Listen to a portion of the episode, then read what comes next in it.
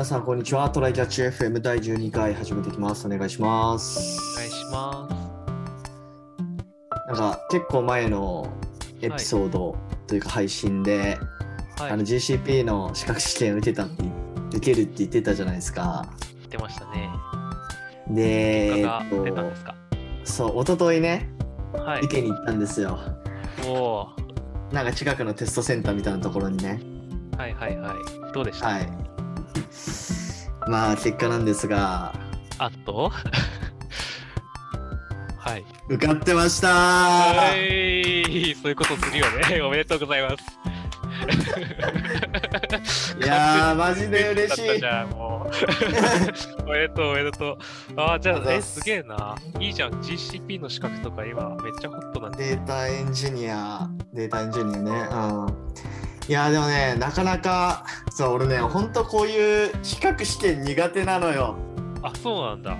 受験勉強とかも全然ね、なんか、うん。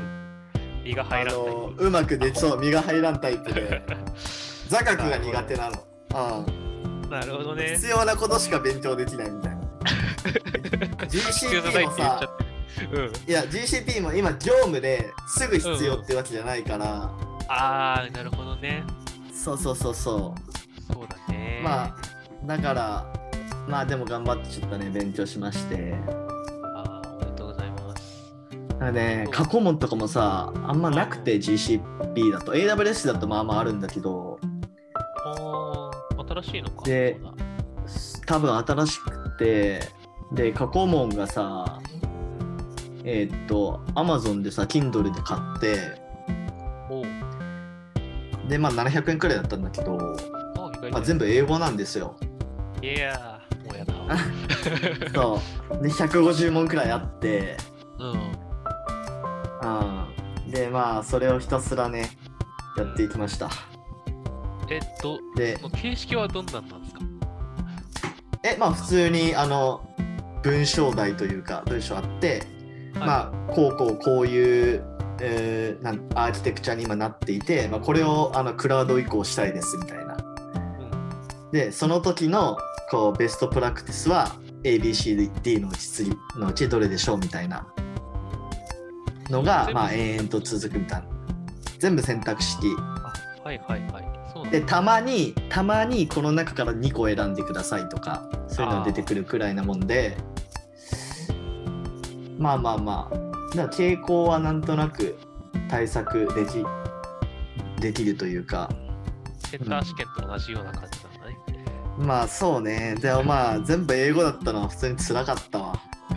もうね、聞いただけでちょっとやる気なくした。あもったいないあな、それはな。そうそうそう。あでもよく私センター英語をあ頑張りましそれででもうあれあれね思いのがあっさりわかるんだよね。なんか2時間くらいで解いていって50た。問、うん。でサブミットみたいな最後ボタンポチッとしたらうん。うん。画面切り替わって合格って出るんだよね そっか。選択式だから一瞬で出るんか。そうそうそうそうすごっ。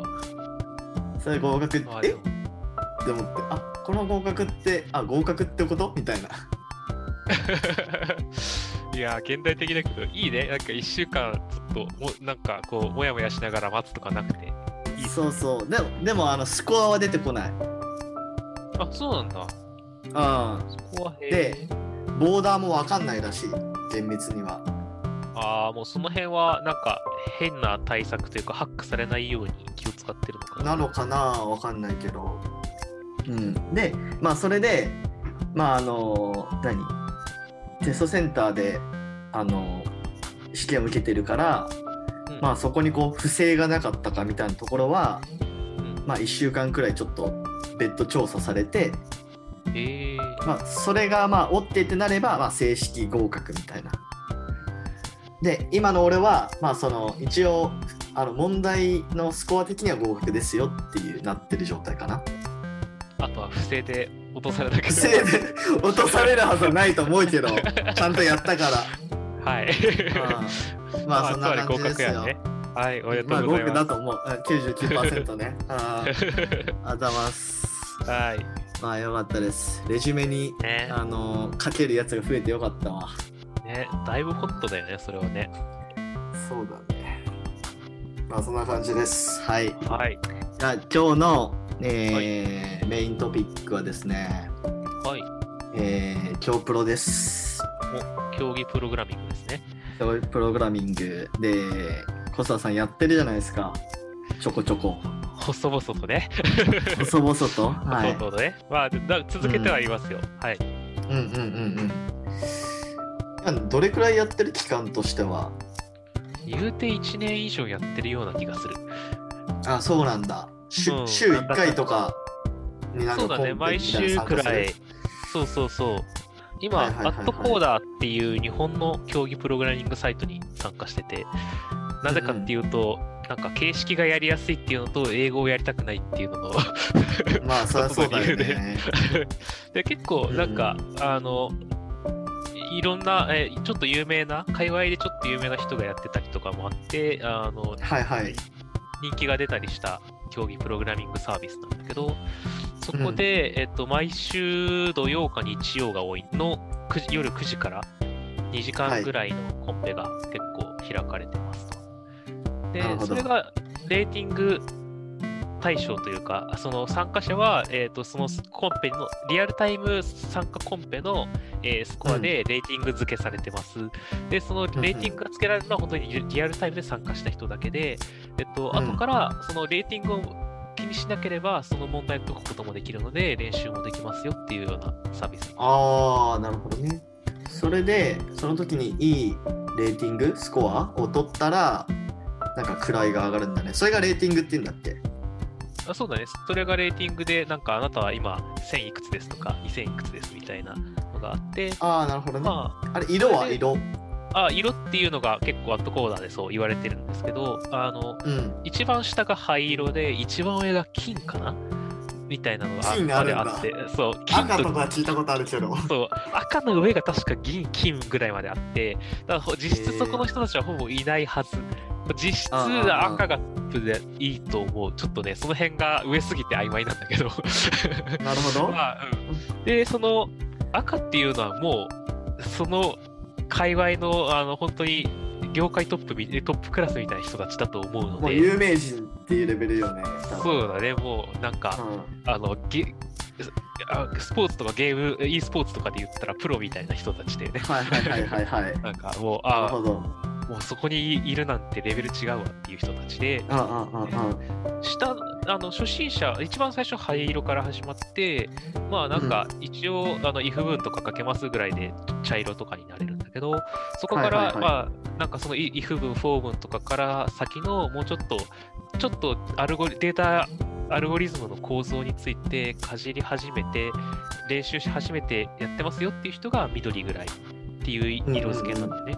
でよくそこの社長さんとかだと、緑あれば普通の会社だと十分だよねみたいな話言ってて、その次の水色と言われる色の色帯になると、もうその会社によっては、あの大手の SIR で普通にエンジニアをやるだけだと、別にそこまでスキルいらなくても出ますかくらいの。だったりするはので、まあちょっとそこが一つのボーダーというかね、ちゃんと勉強したら一旦そこだよっていうところがあるので、僕はあそこを目指そうと思って、勉強をちょっとサボり気味なので、緑でと途中で止まってるっていう感じです、い。あ、ね。でも、あともうもう少しで水色に行ける感じなの？そうだね、あの単純な数値の連続で表すと微妙なんだけど、うん。あのはいはい800から1200っていうレートが緑です。うーん。あのよレート400の幅があるのね。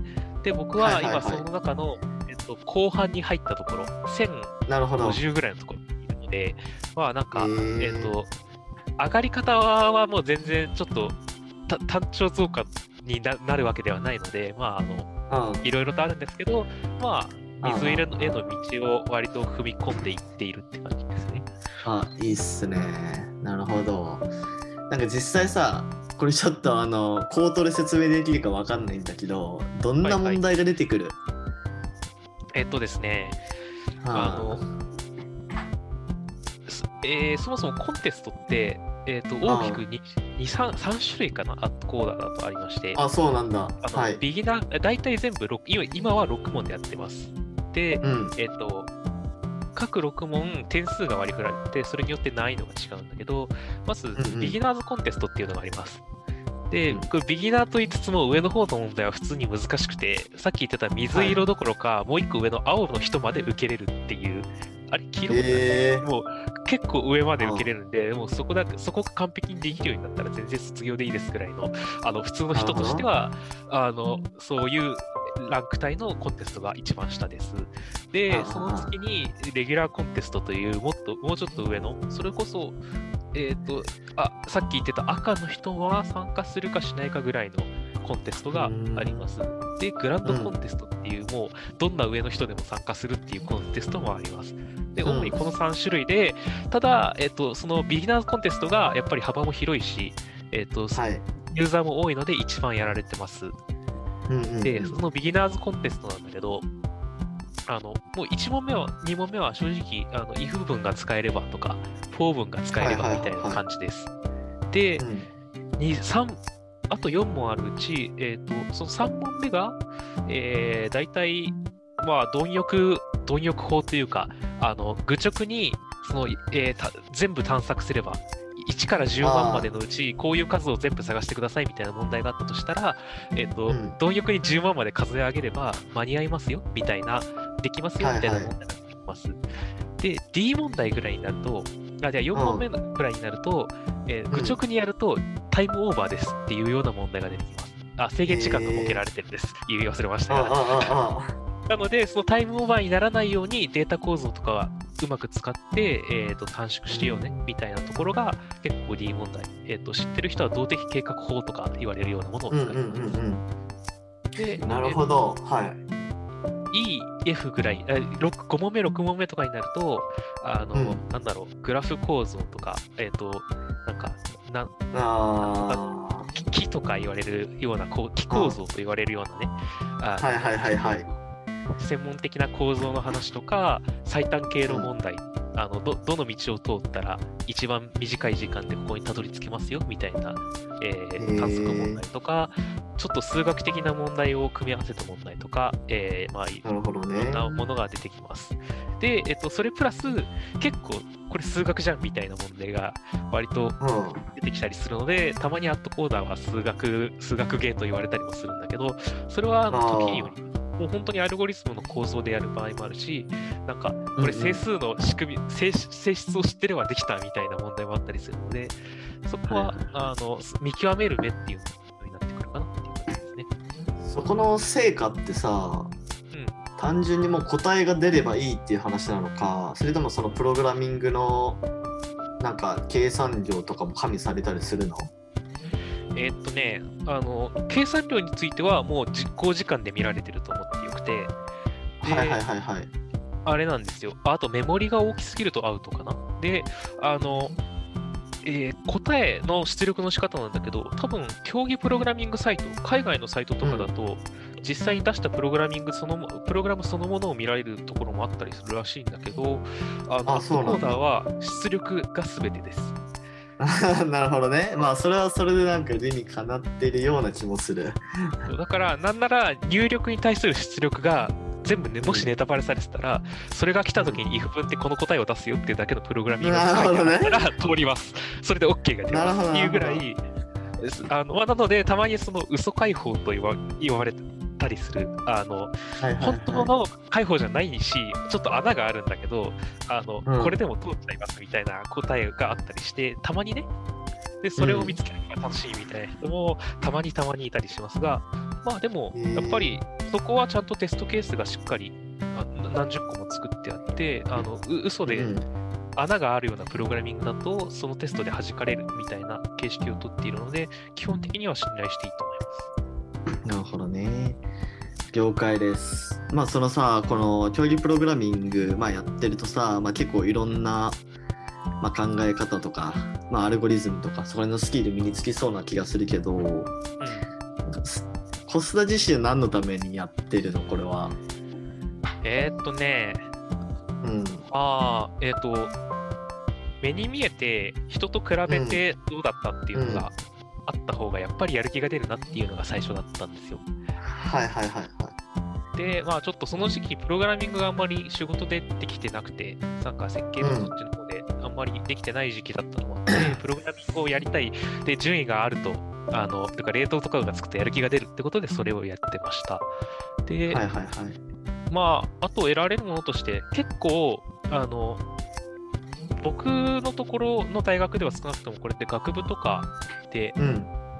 陰陰謀かな？くらいで授業でやったような内容が多いんですよ。さっき言ってた気候像とかはい最短経路問題とか動的経過法とかね。で、うん割とそれの復習にもなるなと思って、もうだいぶ忘れちゃったなっていうのと、なんかなるほ、どね。あの、理念はある程度わかるんだけど、それを実装、パッと実装できますかって言われると、できない気がするなと思ったのがはいはい。最初で、実際できてないから今緑にいるんですけど、はい。あなので、なんかそこの自分が今何が忘れちゃっててできなくなってるんだっけとか、なんかそういうところの確認にもなるなっていうのと、えっ、と、その時 Python をやり始めようとしてたので、うん。新しい言語の練習といったら問題を解くことかなみたいなところがあったのでまあ、そうだよね。やってますね。はいはいはい。まああとシンプルにはいはいあ。のーなんていうの？転職とかするときに企業のコーディング視点とかっていう話もあるよね。そうだね。なんか、最終的には、あの、直前にリードコードみたいな、こう、うん。みんなりあのリークされた情報だから倫理的にどうかって言われつつもみんながやってるサイトとかでやるんだろあうけど 普段の練習としてはあのそういう競技プログラミングプログラミングサイトアットコーダーとかでやるのはとても練習になるし。そうだね。俺も今の会社入るときに、まあ、もちろんコーディング視点あったから、うん。まあ、その時はアットコーダーじゃないけど、えっ、とね、ハッカーズランクハッカーズランクっていう、うん。まあ、そういう超プロサイトなのかどうかわかんないけど、そういうプログラミングの問題が出るサイト。うんで、えっ、と、ちょっと予習して、まあ、挑んだって感じかな。ね、そういう練習できる場所があると全然違うよね。うんうんうん。もう、それこそ GAFA とかさ、うんなんかそういう超プロサイトとかで、アルゴリズムとかさ、データ構造とか勉強して、まあ、コーディング試験に挑むみたいな話ってよくあるよね。ね、割とそれでアットコーダー有名になったしね。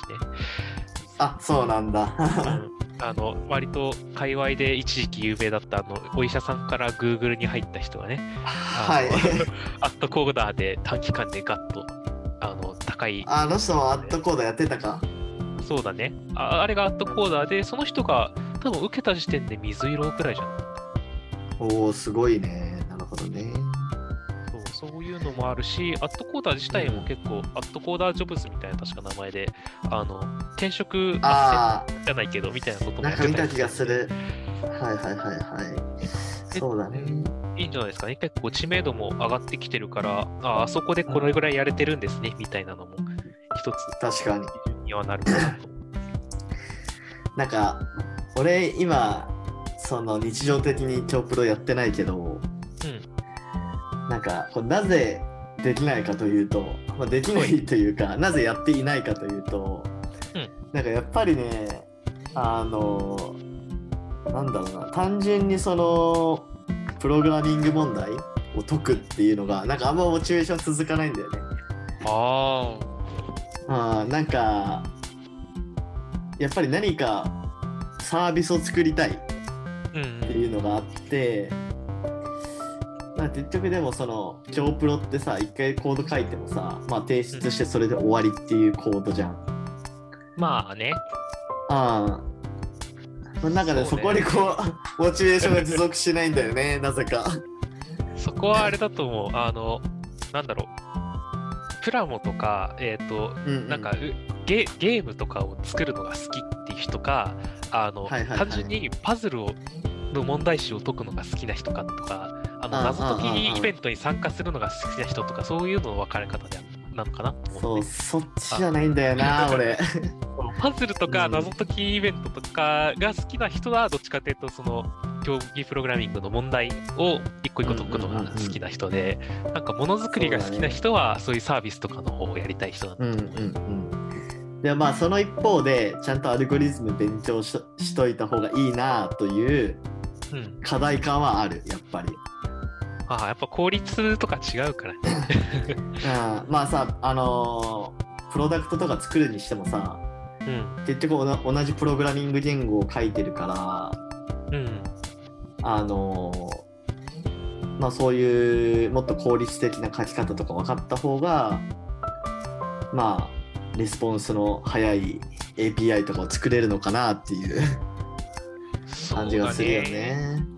どこまで専門的にやるかにもよるけど、どうだろうな、その扱ってるものにもよるけど、普通のなんかあんまり専門的じゃないものまでだったら緑までやっとけば、少しなんかのなるほどね。ちょっと高速化とか、あの小メモリいるとかはあると思うし、なんかはいはいはいもうちょっとそういう、あのこ構造的なものをたくさん使うんであれば、水色ぐらいまでやっとくと、何か見えるものがあるんじゃないかなと思いますけどね。ちなみに、その緑にうん。行くまでの、うん行こうと思った時に、うん頑張ればどれくらい最短でいけるの？えー、なんかね、初期はちょっとだけ、あの、上がり方に制限がかかってたりとかするんだよな、確か、レートの上がはり方。いはいはい。その辺がわかんないけど、まあ、その、それが何回あるかな、10回くらいだとして、うん。毎週そのコンテストに参加するんだとしたら、どのぐらいかかるんだろうな。多分ね、あの、僕めちゃめちゃやらかしたんですよ、最初何回かの時。そうなんだ。はい。うんあのね、あの、い参加の仕方がよく分かってなくて、なんか、はいはいはい。あの、一回サブミットして、うん？ってなって、そのまま放置してて、なんか、0点になったりとか、なんか、なるほど。そういうことをね、あとなんか、ちょっと難しい問題から解いて、それだけ出して、簡単な問題出さなかったから、なんか、点数半分くらいスコア良くないととか、そういはいはいはいはい。う、そう、そういうことをやらかしまくった結果、最初、なんだ、4ヶ月くらいで多分緑になってるかうな。あ、なるほでど。あ、でもそんなもんか。はい。だから緑の下の方ってやっぱりそのすごい簡単なところまでできればいけちゃうところがあるので、まあなんかうんうんうんちゃんとその勉強し、えっ、と仕事に生かしたいって意味であればもうちょっとやった方がいいんだけど、緑に行くだけだったら割とその勉強したらすぐ行ける2、3ヶ月2、3いらないヶ月か。くらい。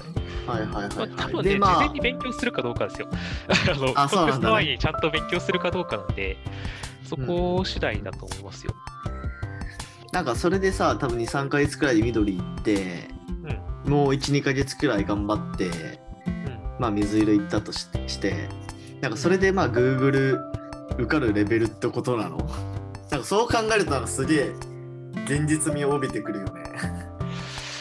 あー、レベルかー。どうだろうな。えっ、と、まあ、その元、元のレベルにもよるから3ヶ月で水まで、水色までいけるかわかんないけど、うんうんうんあのコーディングテスト的にそれで困ることはあんまりないと思う。あただ、あの、なるほどなるほど。普段よりも普段それで競技プログラミングに参加するときよりも意識して、あの、ちょっとだけ計算量の勉強とかを、あの、それを英語で何て言うのかとかは調べないと多分、口頭試問の時に困るだろうから、そこの勉強はやると思うけど、それ以上の内容、水色になった時点の人が、えっと、その時点でわからない内容を入社試験で聞かれるってことは正直あんまりないと思う。それの、アルゴリズムの専門のところに入ろうとしている人じゃない限りは、確かに。聞かれんやろっていう感じはする。なるほどなるほど。いうレベルかと思います。はい。ありがとうございます。ちょっと全然今日プロわかんないんでいろいろ勉強になりました。いえいえ。はい。じゃあ今日はちょっとね、こんな感じで、はい、うん終わりたいと思います。はい。はい。じゃあありがとうございました。ありがとうございました。またね。はい。And now, a short commercial break. 現在エンジニアの採用にお困りではないですか？候補者とのマッチ率を高めたい、辞退率を下げたいという課題がある場合、ポッドキャストの活用がおすすめです。音声だからこそ伝えられる深い情報で候補者の興味関心を高めることができます。株式会社ピトパでは企業の採用広報に役立つポッドキャスト作りをサポートしています。気になる方はカタカナでピトパと検索し、X またはホームページのお問い合わせよりご連絡ください。